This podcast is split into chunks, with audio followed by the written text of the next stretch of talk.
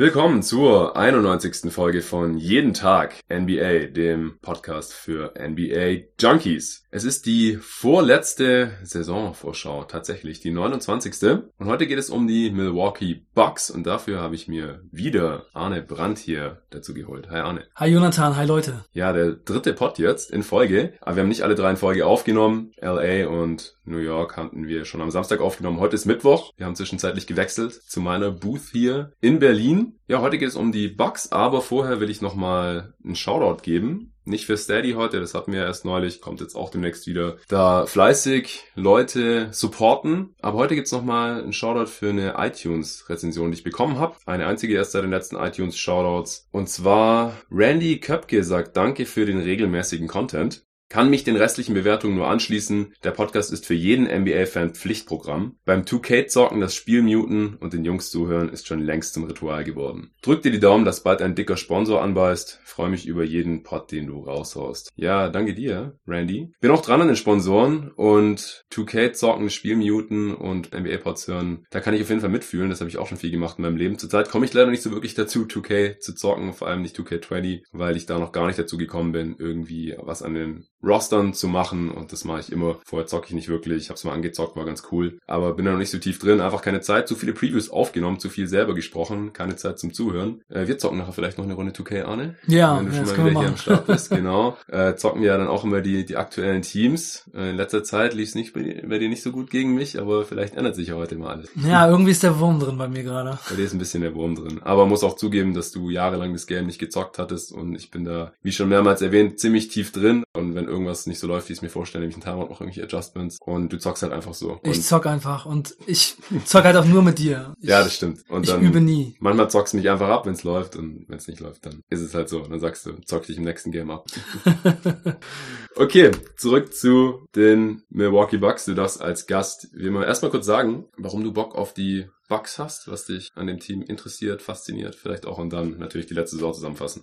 Ja, erstmal bin ich eingesprungen. Eigentlich war jemand anderes vorgesehen und der ist, Das ist richtig. Zwei, zwei andere hatte ich sogar. Ich hatte einen Plan A und dann hatte ich einen Plan B und beide sind ausgefallen. Ich hoffe, es klappt mit beiden nochmal irgendwann im Verlauf der Saison und dann äh, warst du so freundlich, hier einzuspringen. Ja, danke. Ja, das passt gut. Ich habe mich in der letzten Saison ziemlich viel mit dem Milwaukee Bucks beschäftigt. Ja. Ich finde, sie haben eine fabelhafte Saison gespielt. Besonders dieser Turnaround, den sie gemacht haben von dem Jahr davor. Also sie hatten unter Jason Kidd in der jetzt vorletzten Saison 44 Spiele gewonnen, 38 verloren und Jason Kidd war sehr stark in der Kritik. Also bei mir auch. Ich fand's echt schlecht, was er da gemacht hat. Ja, klar. Da haben viele Leute gesagt, er ist der schlechteste Head Coach in der Liga zu der Zeit. Sie sind dann mit äh, Budenholzer als neuem Trainer und den Additions Brooke Lopez, Ilya Sova und Pat Connaughton auf 60 Siege hochgeschnellt. Das habe ich auf jeden Fall so nicht kommen sehen. Sie sind beim Offensive Rating Vierter gewesen, beim Defensive Rating Erster und beim Net Rating Erster. Sie hatten 8,6 Net Rating. Das war das siebtbeste Net Rating seit 2009. Also wirklich ein elitäres Team letzte Saison gewesen. Sie sind 7 zu 0 in die Saison gestartet. Dann haben sie eine richtig starke Phase auch gehabt. 48-14 in der Mitte der Saison und dann ein etwas schwächeres Finish. Das war 12 zu 8, aber in der Zeit haben sie ziemlich viele Leute gerestet, also eigentlich alle Starter. Brockton war auch noch verletzt. Sie haben in der ganzen Saison nur einmal zwei Spiele hintereinander verloren und das zweite Spiel kam da gegen die Phoenix Suns. Da hat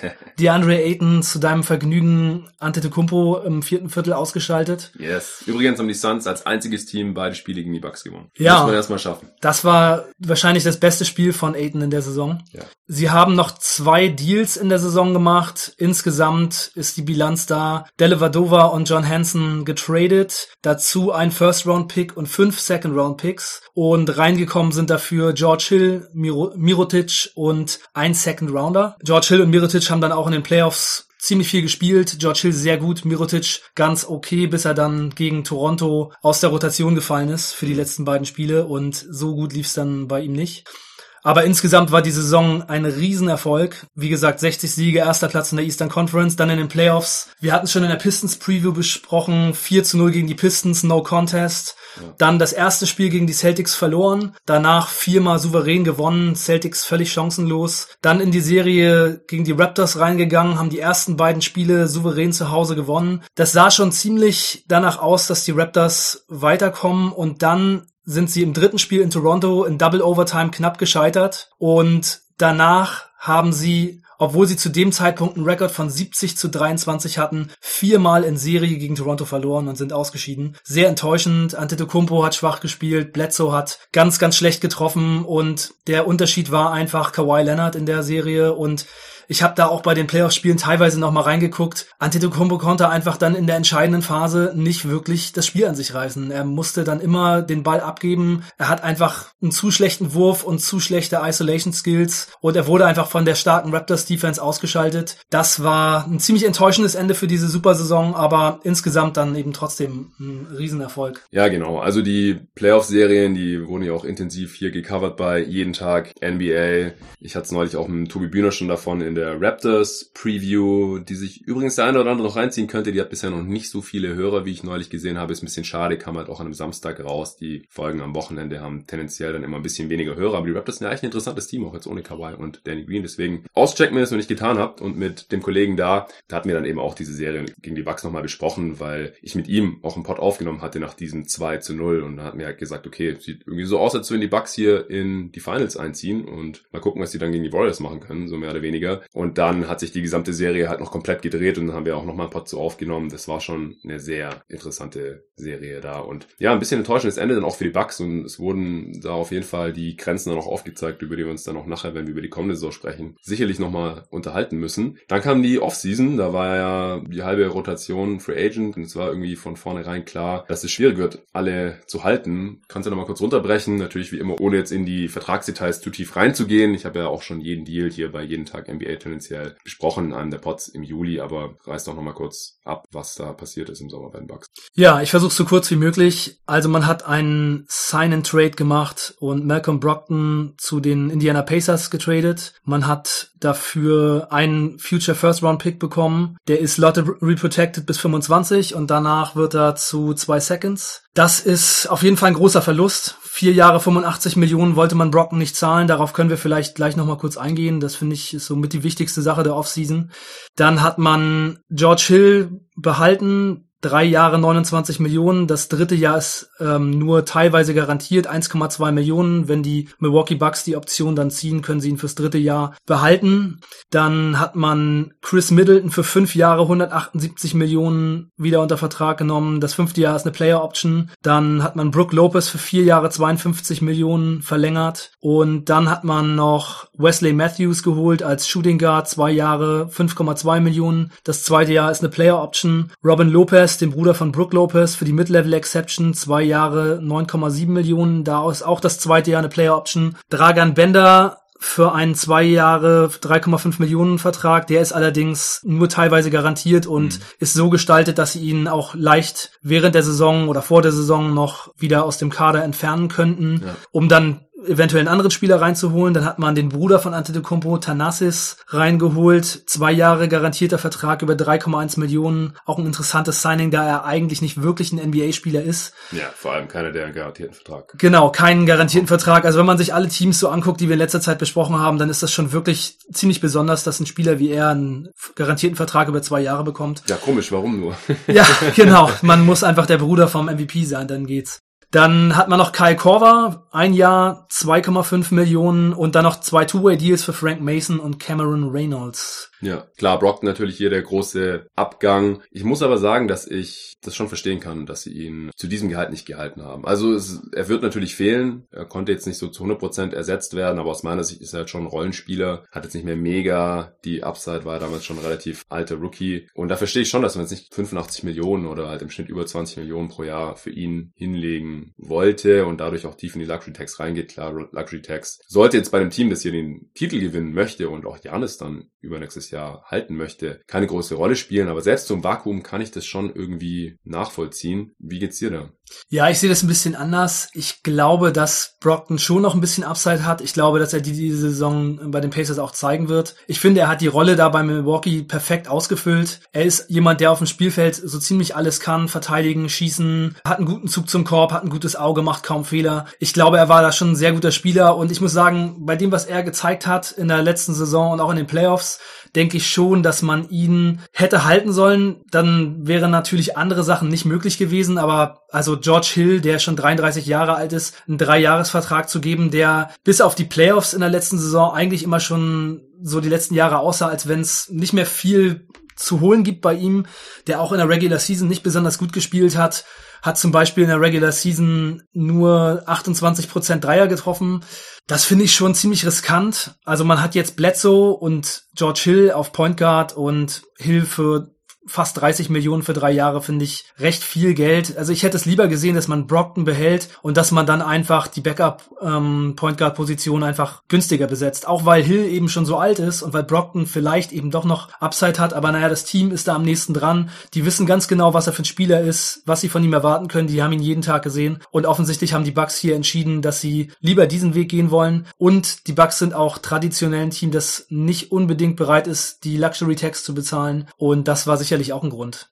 Ich denke ja. nur, wenn es darum geht, dass man Jannis behalten will und wenn man sich jetzt einfach mal vorstellt, letzte Saison 60 Spiele gewonnen, eine sehr erfolgreiche Saison gehabt, wenn das jetzt aus irgendwelchen Gründen schlechter wird und vielleicht auch an der Point Guard Rotation liegt, könnte das vielleicht schon auch so ein bisschen so ein Zeichen sein. Hier wurde nicht alles investiert, um das Team so gut wie möglich zu machen. Ja, ich finde halt den Punkt ein bisschen aufgeblasen teilweise in den Medien, weil Brockton ist halt kein Star in meinen Augen. Und wenn er jetzt irgendwie noch ein bisschen besser wäre oder ich da noch viel mehr Upside sehen würde, dann könnte ich den Punkt noch eher verstehen. Aber ich würde jetzt halt Stand heute davon ausgehen, dass er eher ein bisschen überbezahlt ist. Da müssen wir uns ja auch nicht einer Meinung sein, sondern wir werden es ja jetzt in Indiana auch sehen. Da muss er nämlich wirklich viel machen dann auch für seine Kohle erstmal, bis Oladipo wieder da ist. Da bin ich mal gespannt, wie es läuft. Ich halte ihn nicht für einen schlechten Spieler, aber ich glaube, er ist ein Rollenspieler und ähm, auf so einen kann man dann im Zweifel auch mal verzichten, auch wenn ich es, wie gesagt, wirklich immer negativ anrechte, wenn ein Team, das um die Championship spielt, da wegen der Luxussteuer rummacht. Das finde ich dann halt immer schade, wenn dann halt nicht das bestmögliche Team aufs Parkett geschickt wird, nur damit die Besitzer irgendwie ein paar Dollar sparen. Und George Hill hat ja dann in den Playoffs auch viel besser ausgesehen. Sein Dreier ist ja viel besser gefallen. Klar, die Sample Size ist nicht so groß, aber in der Regular Season auch nicht. Es keine 1000 Minuten bei den Bucks und in den Playoffs dann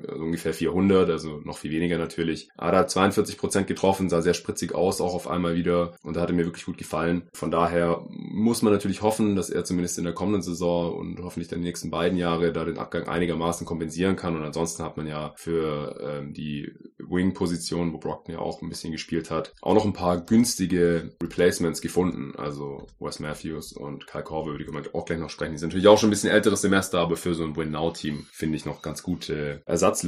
Wie würdest du denn die Offseason dann unterm Strich bewerten? Was gibt's für eine Note? Ja, ich finde, die anderen Moves, die man gemacht hat, sind dann ähm, ganz okay und ist natürlich auch fraglich, ob wenn man Brockton hält, man Wesley Matthews bekommt. Wahrscheinlich nicht. Nee, ich denke, also Wesley, Wesley Matthews hat auch bei den Pacers in der letzten Saison schon unterschrieben unter der Voraussetzung, dass er Starter wird. Ich denke mal, man hätte ihn dann wahrscheinlich nicht bekommen. Ja, ja ich denke, dass man für die kommende Saison dann ein ähnliches Level halten kann, aber ich muss die Offseason trotzdem leicht negativ bewerten, denn ich bin der Meinung, Brockton war hier der bessere Fit, der Spieler, der eher mit der Timeline von Jannis zusammenpasst, bei dem ich auch selber denke, dass er eher noch besser wird. Ich wäre eher den Weg gegangen, von daher gebe ich eine 3 minus. Okay, das ist interessant. Ich sehe die Offseason eher positiv, vor allem natürlich, dass man Brook Lopez auch gehalten hat. Auch zu dem Gehalt finde ich extrem wichtig, weil er ist natürlich elementarer Bestandteil auch des Systems, die Zone dicht zu machen und Stretch Rim Protector zu sein, also in der Offense Platz für Janis machen zu können. Hat als Big ja auch über 10 Dreier von der Possessions genommen, was abartig ist und davon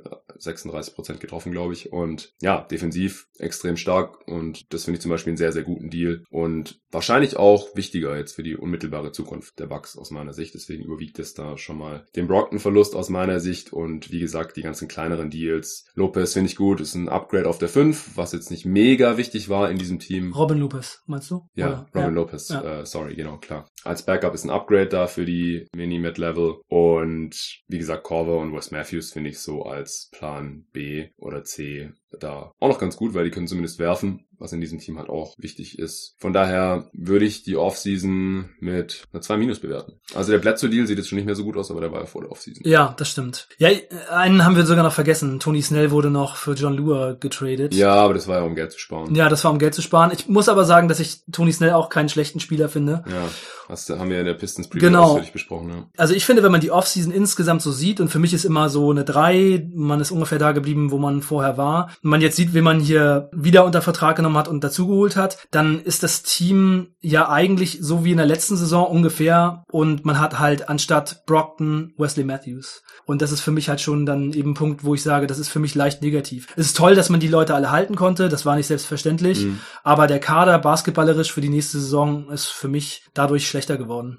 Ja, verstehe ich, aber ich gucke halt immer eher so, was hatte man überhaupt für Möglichkeiten? Und man hatte halt null Flexibilität, das war klar, entweder man muss alle Spieler renouncen, alle Free Agents und dann kann man halt irgendwie einen anderen holen oder zwei. Oder man versucht das Team halt einigermaßen zusammenzuhalten. Und das hat man halt geschafft, außer halt wie gesagt Brockton, aber den hat man jetzt halt aus meiner Sicht noch relativ adäquat ersetzt. Und ich verstehe halt wie gesagt auch, wieso man jetzt da nicht gleichziehen wollte, denn im Prinzip war es ja Restricted Free Agent und die Pacers hätten auch einfach dieses Angebot ihm machen können. Und das hätten die Bucks wahrscheinlich nicht gemerkt und deswegen gab es dann halt direkt ein Sign and Trade. Ich glaube, das ging vom Pacers Owner aus, wenn ich es richtig im Kopf habe, der Angebote an Restricted Free Agents nicht cool findet und das deswegen nicht machen möchte. Hast du das auch mitbekommen? Ja, Ja, ist ein bisschen seltsame Einstellung, weil wenn er der einzige ist von 30 Besitzern oder Ownership Groups, der sagt, nö, will ich nicht machen, weil so nimmt man halt quasi anderen Franchises die Spieler weg oder es bringt die in eine blöde Situation. Ja gut, aber wenn du halt der einzige bist, der das nicht macht, dann hast du halt wahrscheinlich einen Nachteil. Und so hat er ja noch Assets abgeben müssen an die Bucks, um Brockton zu bekommen. Aber das ist ein anderes Thema. Wie gesagt, ähm, den Middleton Deal, den finde ich ein bisschen krass auch. Den haben wir jetzt noch nicht so wirklich bewertet hier, aber wie gesagt, das wollen wir jetzt auch nicht mehr alles in, im Detail machen. Ich weiß nicht, ob ihm das Geld geben musste und vor allem auch die Play-Option im fünften Jahr, aber wie gesagt, insgesamt hat man hier nicht viele Möglichkeiten gehabt und ich finde, man hat da noch ziemlich viel rausgeholt. Jetzt nicht das Optimum, das wäre dann eine Eins, aber ich finde es halt eher positiv. mir ist gerade noch ein Fehler aufgefallen, den ich gemacht habe. Und zwar haben die Milwaukee Bucks in dem Brockton-Deal nicht einen First-Round-Pick, der zu zwei Seconds wird, bekommen, sondern sie haben einen First-Round-Pick bekommen, der ist bis 2025 Lottery protected, Ja, danach unprotected und dazu noch zwei Second-Round-Picks. Okay, ja, So klar, es ist ja noch ein besseres Paket dann. Ja, also es war ein First, zwei Seconds, also schon ein gutes Paket. Ja, auf jeden Fall. Also wenn jetzt zum Beispiel die Pacers Achter werden im Osten in der nächsten Saison, dann ist das halt irgendwie der 15. oder 16. Pick vielleicht, den die Bucks dann da bekommen in der nächsten Offseason. Ja. Gut, dann kommen wir zur jetzt anstehenden Saison. Es hat sich ja nicht so mega viel geändert bei den Teams, weil wir dann direkt mit Stärken und Schwächen anfangen, oder? Ja, acht der zehn Spieler mit den meisten Minuten sind geblieben. Genau, die fünf meisten hatte Brockton und die sechs meisten hatte Tony Snell. Alle anderen dieser Top Ten mit den meisten Minuten sind noch da. Ja, also die Stärken sind bei den Bucks in der Offensive sowie in der Defensive zu finden. Sie haben ein sehr interessantes System, also sehr viel Five Out mit Handoffs und Picks in der Mitte und bedienen dann die Schützen oder Janis hat in der Mitte den Platz. Nehmen sehr viele Dreier, die drittmeisten und haben die 15 beste Quote. Das liefert den Space für Janis. Sie sind Zehnter bei den Assists, sie lassen den Ball sehr viel laufen. Dabei haben sie nicht irgendwie einen besonders guten Creator oder Passgeber. Sie haben sehr viele verschiedene gute. Middleton, Bledsoe, Janis, die den Ball da verteilen. Und das System ist eben sehr einfach und sehr gut zu spielen. Auch wenn sie neue Spieler reinkriegen, sind die meistens schnell drin. Es ist einfach sehr viel Space, viele offene Würfe. Man kann gut off the dribble kreieren. Also Leute, die schießen können, dribbeln und passen, sind in dem System sehr gut und das haben sie eben auch viel im Kader. Und in der Defense, da haben sie auch eine sehr interessante Vorgehensweise. Sie lassen die Dreier zu, sie haben die meisten Dreier zugelassen und sie haben die meisten Dreier bekommen. Das ist für eine Top-Defense in der NBA ziemlich ungewöhnlich. Ja. Aber sie haben halt einfach die Rechnung aufgemacht. Wir nehmen dem gegnerischen Team im Zweierbereich, besonders am Korb, alles weg. Da machen Lopez, Janis und Co. alles zu. Und dann verteidigen sie eben den Dreier möglichst so, dass sie den guten Schützen, Schützen die Dreier nicht unbedingt geben und den schlechten die dann eher geben. Und dadurch, Genau. dass sie selber besser treffen als der Gegner und Janis auf so einem hohen Level im Zweierbereich finisht, haben sie eben im Zweierbereich die beste Quote und treffen etwas besser als der Gegner, was dann eben am Ende dazu führt, dass sie meistens das bessere Team sind. Das hast du sehr schön runtergebrochen, ja. Äh, klingt erstmal paradox, dass das Team, das die meisten Dreier zulässt, die beste Defense hat. Aber klar, wenn man so erklärt, wie du es gerade getan hast, dann macht es auf einmal wieder Sinn. Und das ist wohl das, was sich die Leute in Milwaukee dabei auch gedacht haben im Coaching-Staff von Budenholzer und da im Front Office, als sie das Team zusammengestellt haben. Das äh, funktioniert ziemlich gut. Zumindest in der Regular Season. In äh, den Playoffs kann es dann zu Problemen führen, aber ich denke, da sprechen wir später nochmal drüber. Beziehungsweise ich weiß nicht, ob du das auch bei den Schwächen mit drin hast. Ja, ich habe bei den Schwächen äh, genau, dass teilweise das System offensiv sowie defensiv äh, gegen die Raptors dann nicht mehr so gut funktioniert hat. Aber die Raptors waren eben auch schon echt richtig gut, hatten sehr, sehr wenig Schwächen. Und da sind eben auch ein paar Leute, vor allem von der Raptors Bank in der Serie, total heiß gelaufen. Wo ich übrigens den First Team All-Defense-Spieler Eric Bledsoe ziemlich äh, hart kritisiert habe, mhm. weil ich finde, er hat zum Beispiel, wenn Vliet als der heiß gelaufen ist, einfach immer viel zu weit stehen lassen. Also der ist, also die Bucks haben einfach ein System, bei dem sie sehr viel in die Mitte reingehen, also auch sehr viel helfen und am Korb wenig zulassen wollen. Aber dann ist Van Vliet heiß gelaufen, hatte teilweise schon zwei, drei Dreier getroffen und Bledsoe steht immer noch mit einem Fuß in der Zone. Der Ball wird geswingt und er ist einfach viel zu weit weg. Ja, da finde ich halt immer ist die Frage, was ist Ansage vom Coach und was ist die Entscheidung vom Spieler selbst. Aber ich muss auch zugeben, selbst als alter Bledsoe-Fanboy, ich, das Jersey hängt hier in der Booth ganz rechts, ja. Phoenix, äh, dass er on-ball sehr, sehr, sehr viel besser ist und eine Pick Pick-and-Roll-Defense, als wenn sein Gegenspieler den Ball nicht hat. Da trifft ja. er einfach oft schlechte Entscheidungen, rotiert falsch, hilft spät oder irgendwo anders aus, wo er nicht hin soll und so. Ähm, das ist eine sehr, sehr große Diskrepanz ja. bei ihm und das war halt in der Serie dann total offenbart. Und die weiteren Schwächen, die dieses Team hat, die sind in der Regular Season eigentlich fast egal, aber in den Playoffs sind sie halt zum Tragen gekommen. Ein Primary Creator, also vor allem Shot Creation und dann eben Crunch Time Scoring, das hat einfach gefehlt. Janis kann es nicht machen, Middleton nicht auf einem Level, das dann eben ausreicht ausreicht. Mhm. Bledsoe überhaupt gar nicht. Der ist in den Playoffs unterirdisch gewesen. Und ein Wingstopper war auch auf jeden Fall ein großes Problem. Da hat dann eben teilweise George Hill oder Bledsoe gegen Kawhi verteidigt. Das war auch ein Problem. Und für die kommende Saison könnte es eben die Point Guard Position sein, äh, vielleicht auch die Shooting Guard Position und vielleicht auch die Gesundheit der Spieler auf der Point Guard Position. Wie gesagt, Bledsoe ist jetzt gerade angeschlagen, hat eine Rippenverletzung und hatte auch schon einige Knieverletzungen und George Hill ist immer für eine große Anzahl von verpassten Spielen gut. Ja, da stimme ich auf jeden Fall zu. Gucken wir uns den Kader mal noch ein bisschen genauer an. Was denkst du denn, wer in der Starting Five sein wird. Also ich denke, ein Teil ist klar, wenn alle fit sind, Bledsoe, Antetokounmpo, Middleton und Lopez, da wird sich wohl nicht so viel ändern. Wer ist der fünfte Starter aus deiner Sicht? Ja, ich denke, ich bin da ziemlich sicher, dass Wesley Matthews die Starterrolle erstmal bekommen wird. Wenn er die gut ausfüllt, wird er sie wahrscheinlich erstmal innehaben. Und dann von der Bank sehe ich George Hill halt als Backup Point Guard, Pat Connaughton sehe ich auch in der Rotation auf jeden Fall drin. Auf jeden Fall? Ja, ich denke schon. Er hat mir letzte Saison sehr gut gefallen und er hat auch in den Playoffs gespielt. Ich denke, er ist von den Leuten, die sie auf dem Flügel haben, jemand, dem Bud aufgrund der Leistungen, die er schon erbracht hat, mit am meisten vertraut. Der Wurf ist oft wackelig und er hat auch in der Saison nicht so gut getroffen. Ich glaube nur 31 Prozent, aber er macht eben viele andere gute Sachen. Er ist ein guter Verteidiger, er ist sehr athletisch, er holt viele Rebounds. Er ist einfach so ein Playmaker auf beiden Seiten des Feldes und ich glaube, er passt ganz gut ins System. Und dann gibt's ein großes Fragezeichen. Da haben sie dann noch äh, Di Vincenzo, der bisher kaum gespielt hat. Dann Sterling. Ja auch viel verletzt. Ja, also ich kann mir schon vorstellen, dass der zum Beispiel Connaughton da den, den Rang ablaufen wird. Connaughton übrigens 33% Dreierquote sehe ich gerade. Ja, Di Vincenzo hat bisher in seiner Karriere halt erst 27 Spiele gemacht. Di Vincenzo sehe ich als Spieler, der auf jeden Fall die Möglichkeit hat, in der kommenden Saison in die Rotation reinzukommen. Und ich finde ihn schon ziemlich interessant, weil er eben auch genau für dieses System der Bugs ganz gut geeignet ist. Er ist jemand, der auch so ziemlich alles kann. Er hat ein bisschen Playmaking Skills, er ist sehr athletisch, er ist sehr schnell off the dribble. Er macht manchmal auch so kreative Sachen, ähm, bisschen unberechenbar. Sein Schuss ist bisher auch nicht ganz so gut gewesen. Ja.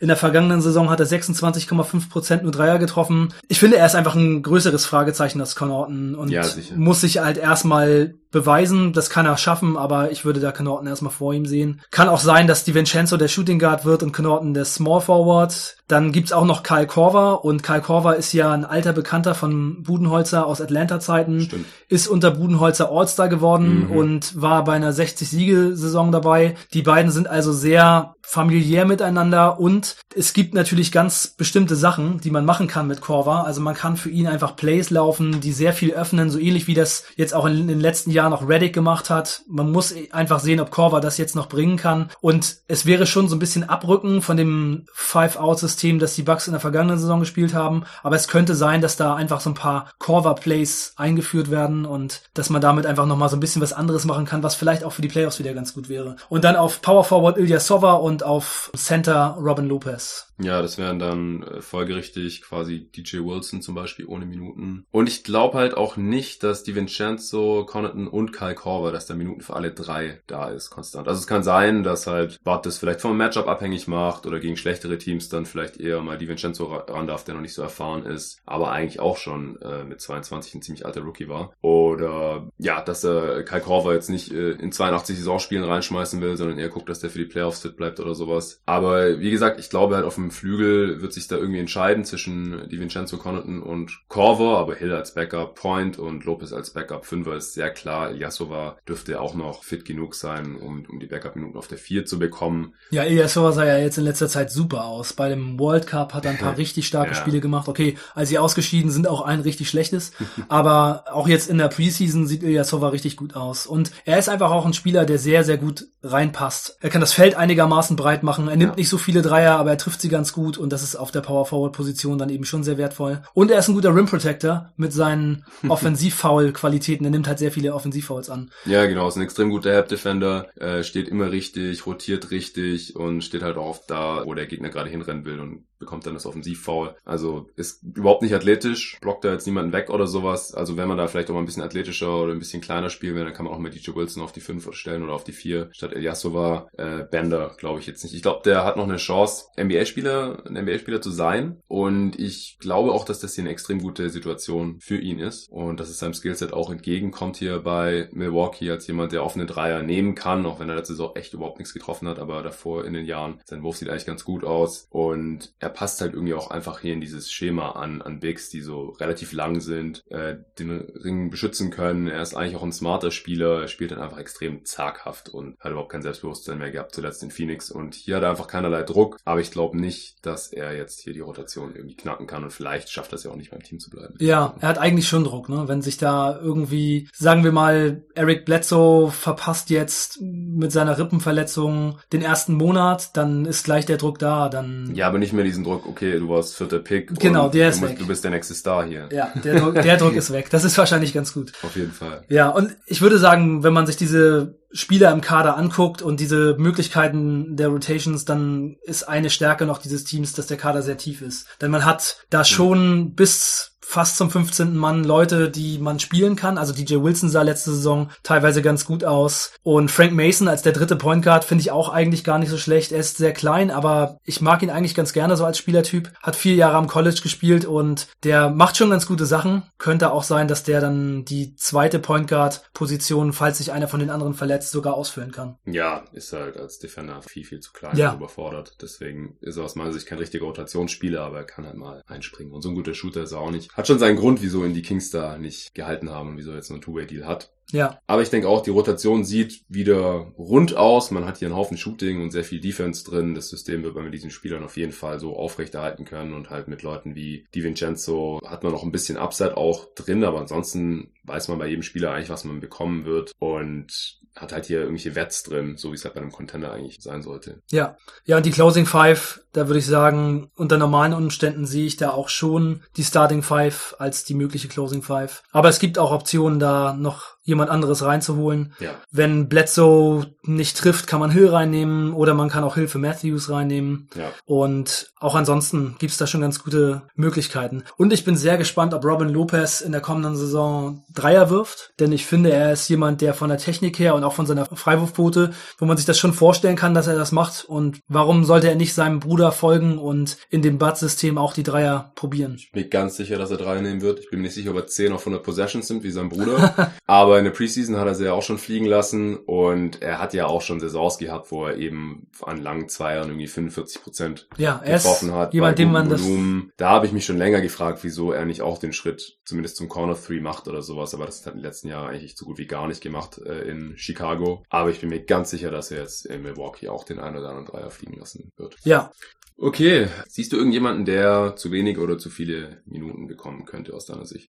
Also ich denke, dass Matthews und Hill eventuell zu viele Minuten spielen, was aber auch eher an ihrem Alter liegt. Also ich glaube schon, dass sie für dieses Team wichtig sind und auf dem Feld sein sollten. Ich kann mir nur vorstellen, dass es da eventuell auch zu Verletzungsproblemen kommen könnte. Das könnte eine Sache sein. Und dann, mhm. ja, jemand wie DiVincenzo könnte vielleicht ein bisschen zu wenig Minuten kriegen. Sterling Brown finde ich einen guten Spieler, der auch in der letzten Saison es kaum in die Rotation geschafft hat, eigentlich immer nur, wenn sich jemand verletzt hat. Da gibt's eben schon viele junge Spieler, die die Minuten vielleicht verdient hätten. Und ich hoffe, dass es einfach so läuft, dass der Beste spielt. Und ich glaube, dass es sehr, sehr wichtig sein wird, dass eben die Spieler ihre Dreier treffen. Also die Vincenzo, Connaughton, Sterling Brown. Wer da, also die athletischen und die defensiven Fähigkeiten haben sie alle. Wahrscheinlich wird derjenige, der am besten trifft, dann eben in, die, in der Rotation sein. Ja, was gefällt dir denn an Sterling Brown? Ich bin irgendwie nicht so der Fan von ihm und deswegen habe ich ihn jetzt wieder bisher auch noch nicht erwähnt. Ich sehe ihn eigentlich nicht in der Rotation. Ja, ich finde, er hat so den Körper für einen 3D-Type und er hat in der vergangenen Saison 36% Dreier getroffen. Hm. Also wenn ich die ranken müsste, Connaughton, Sterling Brown und die Vincenzo, dann wäre im Moment Sterling Brown bei mir auch auf dem dritten Platz. Okay. Da sehe ich die anderen beiden davor. Aber so jemanden noch in der Hinterhand zu haben, falls es zu Verletzungen kommt oder auch mit der, mit dem, mit der Option, dass er es eben schafft, die anderen auszustechen, dafür finde ich ihn schon ganz gut. Ja. Also so als zwölften, dreizehnten Mann jemanden wie Sterling Brown im Kader zu haben, ist schon ziemlich gut. Ja, okay, da stimme ich auf jeden Fall zu. Siehst du einen Breakout-Kandidaten hier? Ich sehe keinen Breakout-Kandidaten in diesem Kader. Ich finde da, es ist äh, auch so ähnlich wie bei den Clippers, die Leistungsträger sind recht etabliert. Man kann sich schon vorstellen, dass es sehr ähnlich wird wie in der vergangenen Saison und dass da die jungen Spieler eher so eine Bankrolle erfüllen. Also ich kann mir da nicht vorstellen, dass irgendwas kommt. Nee, ich denke, es gibt eine Mini-Chance, dass sich einer von Connaughton oder Di Vincenzo vielleicht den Starting-Spot klauen kann, weil Matthews ist jetzt einfach schon älter, hast du gerade schon gesagt, verletzungsanfällig und einfach auch nicht auf dem Niveau, dass man sagt, er hat den Spot zu 100%. Wenn einer von den jüngeren Wings einfach deutlich besser ist als Matthews, dann kann ich mir schon vorstellen, dass er seinen Starting-Spot verliert, aber ich sehe es jetzt auch nicht als besonders wahrscheinlich an. Aber ja. das ist auch die einzige Möglichkeit, wie ich überhaupt einen Breakout-Kandidaten sehen kann. Genau, Wesley Matthews ist auch schon 33 Jahre alt. Und er hatte schon mal einen Achillessehnenriss. Genau, der wird jedes Jahr auch zusehends langsamer. Siehst du eine Trade-Notwendigkeit? Müssen die Bucks noch was machen vor der Trade-Deadline? Oder siehst du auch einen Kandidaten, der da weggehen könnte? Ja, ich bin ja immer der Meinung, jeder Contender sollte immer versuchen, das Team noch besser zu machen. Wenn man die Championship gewinnen will, dann muss am Ende alles passen. Und wenn es eine Möglichkeit gibt, den Kader zu verbessern, dann kann man zuschlagen. Da kommen natürlich Veterans mit Playoff-Erfahrungen, die noch was bringen, immer in Frage. Und ich glaube, man hätte auch schon die Möglichkeit, was zu machen. Also diese jungen Spieler, man könnte vielleicht mehrere zusammenpacken und dann eben ein Paket schnüren. Das könnte ich mir schon vorstellen. Aber das Team ist schon gut. Wenn es jetzt einfach nur so um die Rotation geht, dann sehe ich die größte Schwachstelle, wie schon besprochen, auf der Point Guard Position. Einfach aus dem Grund, dass ich den Spielern nicht unbedingt so traue, was die Gesundheit angeht. Und die Shooting Guard Position, naja, ich meine, Matthews ist 33 und wenn die anderen da nicht auf Championship Level spielen, dann wäre es das. Also insgesamt mhm. sehe ich den Handlungsbedarf eher im Backcourt und ich glaube, wenn sie die Championship gewinnen, dann trotz ihres Backcourts und nicht wegen ihrem Backcourt. Ja, sehe ich auch so. Also im Frontcourt sehe ich da eigentlich keinen Handlungsbedarf. Da hat man alles drin, Shooting, Defense, Athletik, Erfahrung, halt auf verschiedene Spieler verteilt, aber das hat ja letzte Saison schon sehr, sehr gut funktioniert. Ich denke auch, wenn dann irgendwie für einen Shooting Guard traden, aber da wüsste ich jetzt auch nicht genau, vielleicht so ein Konsolidierungstrade, dass man halt sagt, irgendein Team, das ein Wett abgeben möchte, äh, hat irgendwie Bock auf die Vincenzo und den Pacers-Pick oder sowas.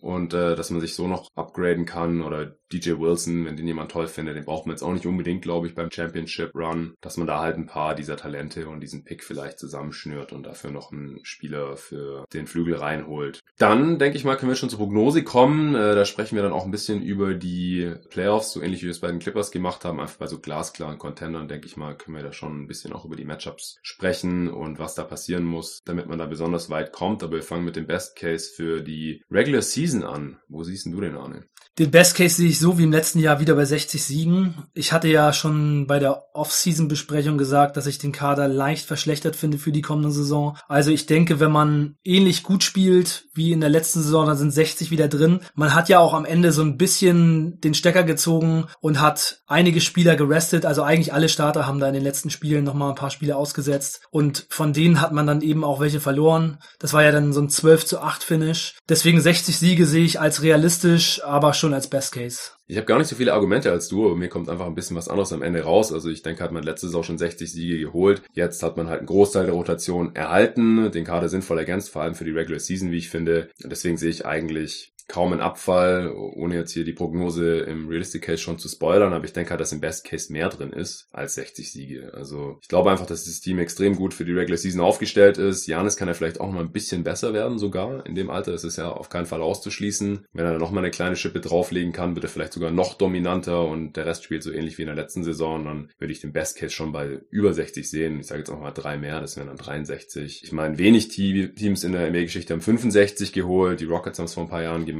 Natürlich die Warriors, die Spurs haben es auch mal gemacht und so. Aber kann mir sogar vorstellen, dass sie vielleicht sogar Richtung 65 gehen. Ich sage jetzt aber einfach mal 63, weil ich glaube auch, dass man Janis vielleicht ein bisschen äh, Load managen wird. Der hat ja auch sowieso auch in der letzten Saison schon nicht so viele Minuten gesehen im Vergleich mit anderen Superstars und so. Und deswegen wird man da sicherlich jetzt nicht auf Teufel komm raus auf 65 Siege gehen. Und das ist auch wahrscheinlich auch nicht nötig für Platz 1 im Osten oder für den besten Record der Liga sogar. Und dann hat man Heimrecht durch die ganzen Finals. Deswegen bleibe ich bei 63. Okay. Worst Case, wie viele? Worst Case sage ich 53. Das wäre dann Verletzung der älteren Spieler, Hill, Matthews, loose Bledsoe macht vielleicht schon einen kleinen Schritt zurück. Der ist 30, sehr abhängig von seiner Athletik. Mhm. Und ja, dann sehe ich schon, dass man da so ein paar Spiele weniger gewinnen kann, aber 53 ist ja immer noch recht viel und ich glaube, für dieses Team geht es nicht besonders weit nach unten. Also da ist schon ja. wirklich so viel Klasse im Kader und der Kader ist so tief, dass da nicht viel nach unten zu machen ist. Und dem, dann auch noch in der schwachen Eastern Conference. Ja, dem habe ich auch nichts hinzuzufügen. Das wäre dann wahrscheinlich trotzdem noch Heimrecht in, im Osten, oder? Dritter Platz vielleicht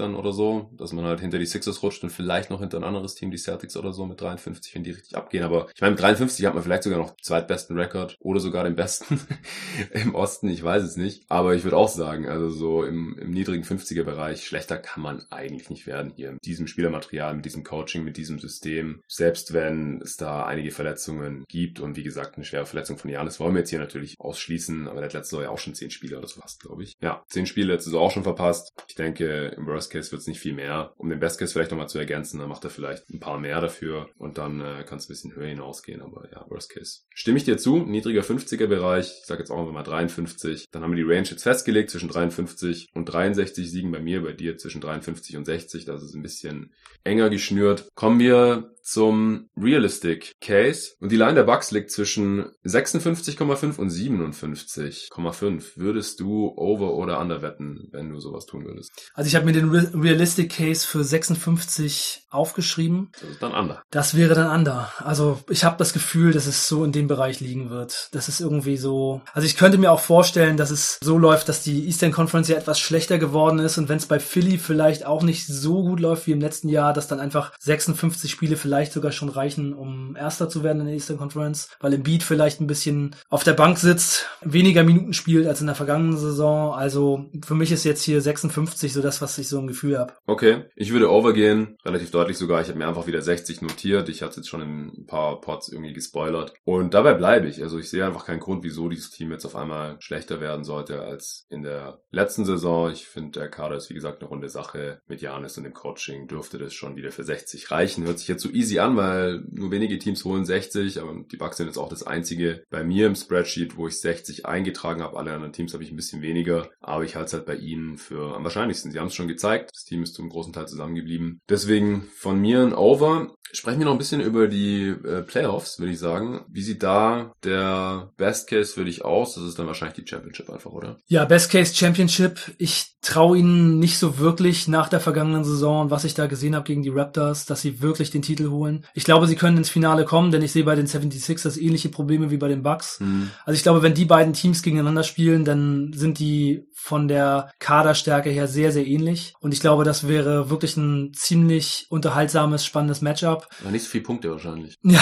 Die können sich beide ganz gut verteidigen gegenseitig. Ja, das stimmt. Und wenn dann auch bei den Bucks die Leute wieder kalt laufen wie in der vergangenen Saison. Also ich glaube, die Bucks sind so, wie sie gebaut sind und mit dem System, das sie spielen, so eher das perfekte Regular Season Team und nicht unbedingt so das perfekte Playoff Team. Ja. Denn sie machen eben immer die gleichen Sachen und sie sind in den Playoffs sehr leicht ausrechenbar und sie haben dann eben in der vergangenen Saison gezeigt, dass sie sich nicht wirklich umstellen können hm. und dass dann eben nicht der Schalter umgelegt werden kann und sie sagen können, okay, wenn das nicht funktioniert, dann machen wir das und die Creation, die, die man braucht, um dann eben solche Schlussphasen, die eng sind, zu entscheiden, die war in der vergangenen Saison eben auf einem Level da, das nicht ausgereicht hat. Und diese, dieses Problem haben sie eben immer noch und deswegen sehe ich sie auch als chancengleich gegen die 76ers, aber wenn es dann eben in den Finals gegen West-Team geht, zum Beispiel gegen die Clippers, dann sehe ich da die Clippers eben vorne. Gegen die Lakers auch zum Beispiel jetzt oder Rockets? Ja, die Lakers, ich bin ja bei dem Kader nicht so überzeugt. Ich finde LeBron, AD und Green sehr gut, aber der Rest des Kaders eben nicht. Also die Lakers müssen da erstmal hinkommen. Ich sehe dann eben andere Teams einfach eher favorisiert. Von daher kann ich mir noch nicht so richtig vorstellen, dass die Bucks und die Lakers in den Playoffs gegeneinander spielen. Wäre aber eine coole Serie. Das wäre mal nice. Obwohl die Bucks gegen jedes Team wäre eigentlich mal wieder richtig schön in den Finals. Ja, ich denke auch. Also auf die Playoffs können wir uns auf jeden Fall freuen. Da wird es Matchups geben, die wir noch nie gesehen haben. Einfach weil die Teams, die die letzten Jahre da immer waren, Warriors natürlich als allererstes hier zu nennen, da aller Wahrscheinlichkeit nach im kommenden Sommer nicht hinkommen werden.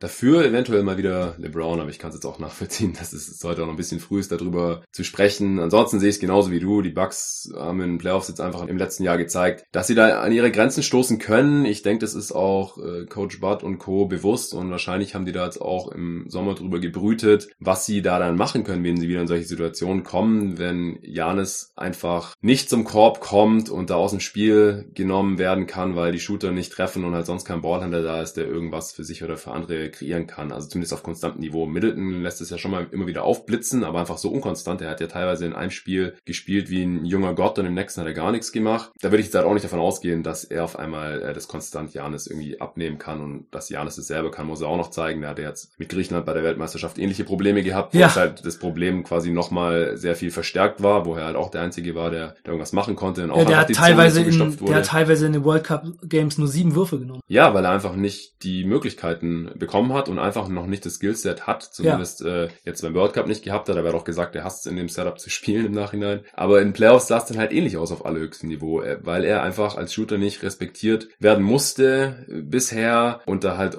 keine Off-the-Dribble-Shots kreieren kann, im Gegensatz zu einem Kawhi oder LeBron oder anderen Spielern halt auf dem Niveau sondern er muss halt letztendlich zum Korb oder er muss, wenn halt die Hilfe kommt, den offenen Mann finden und der muss dann einen Dreier reinhauen und wenn die beiden Optionen nicht da sind oder nicht funktionieren, dann ja, steht er halt vor einer unlösbaren Aufgabe, stand heute, vielleicht kann er da noch was machen, aber das wissen wir halt jetzt noch nicht. Und solange dieses Problem da ist, sehe ich halt auch das Ceiling der Bucks begrenzt. Es kann trotzdem reichen, denn im Osten haben die Sixers halt ähnliche Probleme, hatte ich auch mit Phil in der Preview besprochen. Und wer da am besten dann rauskommt und wie es dann da aussieht, das wissen wir jetzt einfach noch nicht. Aber sie sind jetzt schon heute auch nicht der Titelfavorit für mich, aber im Best Case können sie natürlich schon der Champ 2020 werden. Was passiert im Worst Case für dich in Playoffs? Ja, der Worst Case wäre, also so vom Gefühl her ist es eigentlich schon so, dass ich die Bucks und die 76ers ziemlich sicher im Conference-Finale sehe. Also Hm. Worst Case für die Bucks wäre, wenn sie es nicht ins Conference-Finale schaffen. Aber ich in der Eastern Conference kann ich es eigentlich nicht so wirklich sehen.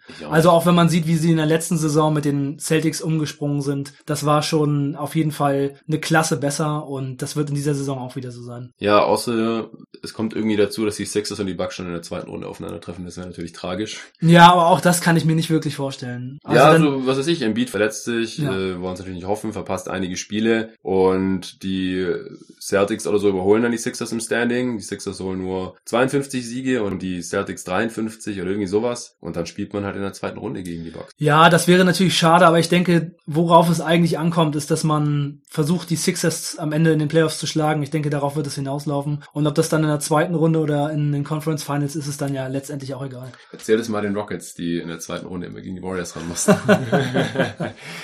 ja, aber ich verstehe natürlich, was du meinst und sehe das sehr, sehr ähnlich. Okay, ähm, letzter Punkt. Siehst du irgendwelche Chancen auf Awards für die Spieler in diesem Team oder für den Coach? Ja, hier auch relativ viel. In der letzten Saison haben die ja auch total abgeräumt. Das wird natürlich nicht wieder so kommen. John Horst war Executive of the Year. Äh, Budenholzer war Coach of the Year. Antetokounmpo war MVP. Ähm, war Zweiter beim Defensive Player of the Year Voting. All NBA First Team. All Defense First Team. Bledsoe war im All Defense First Team. Die Sache Sachen von den Spielern können, denke ich, alle wiederholt werden. Bledsoe muss man mal sehen, ob es nochmal geht, weil ich glaube schon auch, dass teilweise sein, seine Playoff-Probleme dann eben sich auch langsam so auf die Art und Weise, wie er gesehen wird, so ein bisschen auswirkt. Ja. Das könnte dazu führen, dass eventuell er dieses Team nicht mehr erreicht, dieses First Defense Team.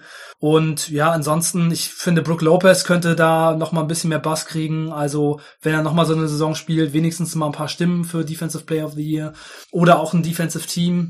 Und ansonsten sehe ich, glaube ich, keine Awards. Ja, also Coach Bud, den man schon bekommen hat, äh, zweimal in Folge wird man nicht Coach of the Year. Das sehe ich genauso bei den Spielern dann auch. Und ich sehe jetzt auch keinen Spieler, der jetzt hier von unten hochkommt. Middleton war All-Star. Ne? Middleton war All-Star, ja. Ja, kann er auch wieder schaffen ja, im Osten. Definitiv. Also Muss aber nicht unbedingt. Ja, aber ein Team, das so viele Spiele gewinnt wie die Bucks, ja. sollte schon in der Eastern Conference zwei, zwei All-Stars haben. Also das ist eigentlich, wenn die wieder so spielen wie letzte Saison, dann ist er sicher All-Star. Und es gibt nicht wirklich einen Kandidaten im Team äh, außer Middleton, der noch All-Star werden kann. Bledsoe vielleicht, wenn er auf einmal die beste Saison seiner Karriere spielt jetzt mit 30. Brook Lopez war ja auch schon mal All-Star für die Netz, oder? Ah. Gute Frage. Lass mal nachschauen. Ja, einmal war All-Star. 2012, 13. Erstes Jahr in Brooklyn. Ja. Hype. Okay, hast du noch irgendwas sonst loszuwerden zu den Bugs? Geben deine Notizblätter noch irgendwas her? nee, das war tatsächlich alles. Auf meinen Blättern ist nichts mehr drauf und ich hoffe, die Bugs spielen wieder eine super Saison. Ich schaue ihnen gerne zu. Ich mag es, wie sie spielen und wie sie auch so ein bisschen anders spielen als andere Teams und ja. ich werde es mir wieder mit Freude ansehen. Ja, also ich bin auch hoch fasziniert von ihrer radikalen Spielweise an beiden Enden des Feldes und das wird sicherlich wieder so sein jetzt in der kommenden Saison. Ich glaube, wie gesagt, eine sehr, sehr erfolgreiche Regular Season in Playoffs. Müssen wir mal schauen. Sehr, sehr spannendes Team auf jeden Fall. Dank dir, Anne, dass du wieder hier am Start warst für die Bucks. Sehr gerne. Deine sechste Preview jetzt. Damit hast du den Rekord dieses Jahr für die meisten Previews. Ansonsten habe ich das ja relativ fair aufgeteilt, aber ich finde äh, unsere Previews immer richtig cool, machen auf jeden Fall Bock. Und so auch heute. Ja, ein Team ist jetzt noch übrig, die Utah Jazz. Das ist dann die 30. und letzte Preview. Die ist nicht mit dir, Arne, denn du hast dich ja schon mit deinem Bruder Nils über die Jazz ausgelassen im NBA Tauchgang. Also check gerne Arnes Podcast auch ab. Ich werde die Jazz Preview trotzdem aufnehmen, habe sie jetzt auch mit Absicht hier hinten angestellt, damit ein bisschen Zeit vergangen ist und ihr vielleicht auch Bock habt, dass sich zwei andere Dudes nochmal dem Team aus Utah widmen. Auch ein sehr, sehr spannendes Team. Ich glaube, ich sehe sie ein bisschen pessimistischer als du. Du bist ja schon ziemlich hyped, was die Jazz angeht. Ja, ja, ich sehe sie sehr positiv. Aber die Schwäche ist auf jeden Fall auch schon im Moment deutlich erkennbar, finde ich. Also die Power Forward Position ist sehr schwach besetzt. Das könnte Probleme bereiten. Ja, genau. Das hört ihr dann in der nächsten Folge. Wenn ihr mein Podcast-Projekt Jeden Tag NBA auch finanziell unterstützen könnt und wollt, dann könnt ihr das natürlich jederzeit tun. Gibt wie gesagt auch bald wieder Shoutouts auf steadyhq.com slash jeden Tag NBA als ein Wort, also S-T-E-A-D-Y-H-Q.com slash jeden Tag NBA. Da gibt es drei verschiedene Pakete zur Auswahl. Das könnt ihr euch einfach mal anschauen und dann für euch in Ruhe überlegen. Es kommen eigentlich jeden Tag neue Supporter hinzu, finde ich super. Und wenn wir 50 beim Starterpaket haben, dann äh, werde ich da ja anfangen, meine Dokumente und Sheets mit den jeweiligen Supportern zu teilen. Außerdem gibt es natürlich einen Shoutout dafür und fürs All-Star-Paket, wenn da 50 zusammenkommen. Da fehlen allerdings noch einige, aber vielleicht kommen wir da auch irgendwann hin. Alles spätestens dann gibt's Merchandise von jeden Tag NBA und da bekommt dann jeder, der das All-Star-Paket gebucht hat, eine Tasse, ein T-Shirt oder irgendwas in der Art auf jeden Fall auch zugeschickt, wenn das erwünscht ist. Und für das kleine Budget gibt's einfach nur als Dankeschön für jeden Tag NBA das Bankspieler-Paket. Checkt das gerne aus. Vielen Dank dafür und bis zum nächsten Mal.